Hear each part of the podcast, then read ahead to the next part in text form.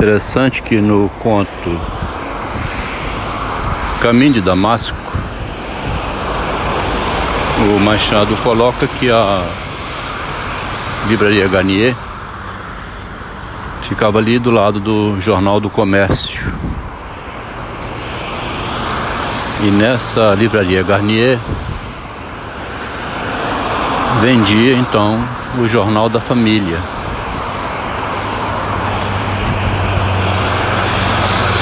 O Jornal da Família, a revista da família, né? Era ah, onde o Machado publicava os contos dele.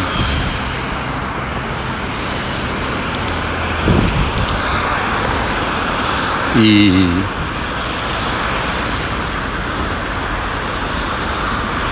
sendo um, uma revista mais voltada para o público feminino,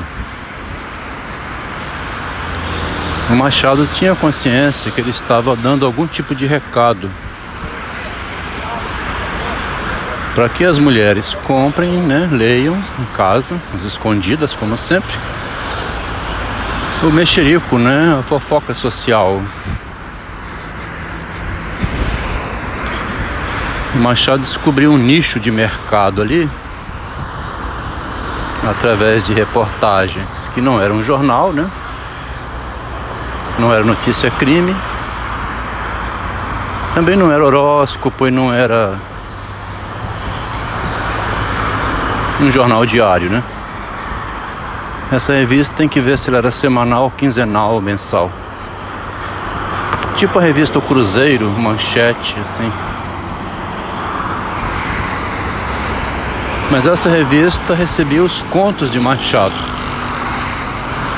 que eram quebrados em capítulos, né? Criando um clima. Em alguns contos ele até diz, termina assim, agora você vai fumar um charuto, leitor. Sempre fazendo referência ao homem, para não ficar claro que estava escrevendo para uma mulher. Muito embora tinha contos que era para mulher, né? Confissões de uma viúva jovem era uma mulher. Imagina só as mulheres lendo aquelas confissões, né? O Machado fazia da revista o divã do psicanalista, né? É como se as conversas fossem gravadas no divã, trocado de nome e publicadas, que era o que o Arthur Schnitzler fazia, né? De olhos bem fechados, é um, um filme de Stanley Kubrick, um dos mais famosos dele, que o Freud foi perguntar ao Arthur Schnitzler Ô Arthur, você escuta os seus pacientes e escreve caso clínico, né, seu sem vergonha? O Machado escutava os casos clínicos e publicava, né? Nos jornais, na revista. A gente pode dizer então que o Machado foi esse que fez a literatura do caso clínico, né? Ele era o psicanalista que fazia passar pelo verso como João das Mercês, né? Talvez esse João das Mercês fosse filho de alguma daquelas mulheres. Esse sujeito que não dá certo nunca. O Matias fosse outro, né? Aquele lá do último capítulo. Machado descobriu um jeito de fazer uma literatura freudiana antes de Freud, porque é muito confessional, né? E também é sempre do lado do sofrimento humano, né? Compreende-se um pouco melhor então o que falam que seria pessimismo ou ceticismo em Machado de Assis, né? Ou o problema do negro, do racismo, etc. Até o caipora também, ele importa para dentro da obra dele, né? Eu estou aqui ampliando a leitura porque assim como Freud quis ser o rei dos caiporas, né? O homem que traduz o inconsciente inconsciente, o homem que ajuda o doente a fazer a voltinha para ele. Depois ele foi descobrir que quem tem que fazer essa voltinha é o próprio paciente. Mas o Machado não era médico, né? Ele não estava tratando um paciente. Ele estava pegando de um ou outro caso e trazendo para a sociedade inteira. Porque de antes de ontem para ontem para hoje, eu estou mais desenvolvendo essa ideia de que, como fez o Freud, né? No caso Dora. Na cidade sabe-se alguns problemas, né? Todo mundo conhece o filho do. Aquele garotinho chamado Pequenos Hans, por exemplo. Todo mundo, ou na escola, o vizinho, né? O caso Dora era da família, mas a vizinhança sabia, né? Então, retornando aqui, assim como a pedra cai, todo mundo sabia e não tinha uma equação, a equação da gravidade, quando virou uma lei, desvendou o mistério, esse raciocínio, né? Quando Freud publica o caso clínico, Dora, eles vão ler lá, porque a Dora foi localizada na realidade, né? Então vão ler um certo sentido da vida privada de Dora, tornada pública. Então aquilo que já se sabia e que já se falava mais ou menos no entorno familiar, não na cidade toda, aquilo tornou-se público para a cidade.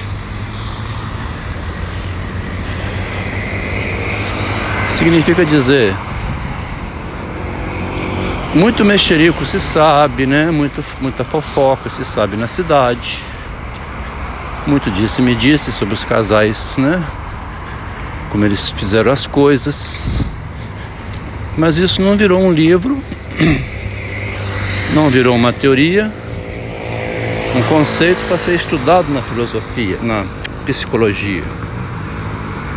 Né? Por que, que a gente estuda na psicologia? É o. Eu, Pierre Rivière, matei meu pai, minha mãe, meu irmão e fui matando. Né? Os serial killers. A gente tem muitos casos clínicos que estuda na psicologia,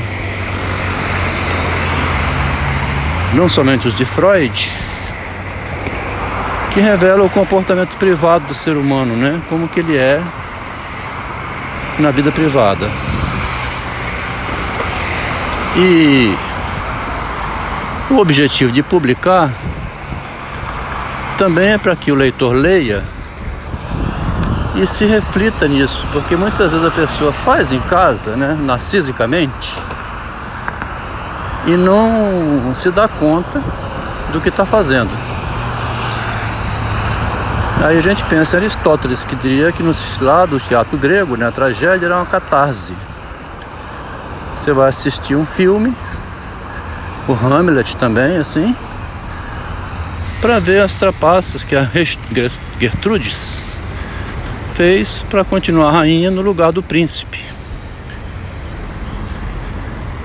Quer dizer, a gente vê então as tramas domésticas todinhas no Machado, né? o pai, a mãe, tramando em função do benefício da família ou individual, a gente vê isso publicado. Agora a Rede Globo mostra isso direto nas novelas, né? Isso não conserta o mundo, não. Isso só serve para mostrar a arte, né? Como que o ser humano faz arte. É um artista arteiro, né? Moleque. Machado seria esse moleque então. Que a gente botou lá o rei dos caiporas. Seria o rei da psicanálise, que é o Freud. E nada de rei, nada de rei também não. Um homem esperto que transforma a vida privada em obra de arte, né? Em contos literários. Eu estou agora com essa versão de hoje, melhorando um pouquinho, né? Porque a, a livraria Garnier, aqui nesse conto A Caminho de Damasco, me fez lembrar que ela fica ali na rua onde vende as revistas que tem os contos do Machado. Ele publica um conto. Imagina só. A clientela correndo lá para comprar e ler as últimas novidades do Machado. E o André Garnier começou em 63, quando descobriu o talento de Machado.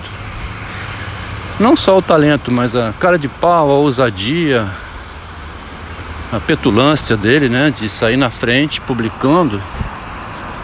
Isso que causou também revolta. Porque assim que ele começou a ganhar público e popularidade, por causa de revelar intimidade, não só pelo sucesso, mas também pelo fato de revelar os segredos, né? Ele foi se tornando um ser antipático, né? Bem, não tão bem visto. E ele só foi recuperado depois de 1940, né? Mas aí eu continuo depois.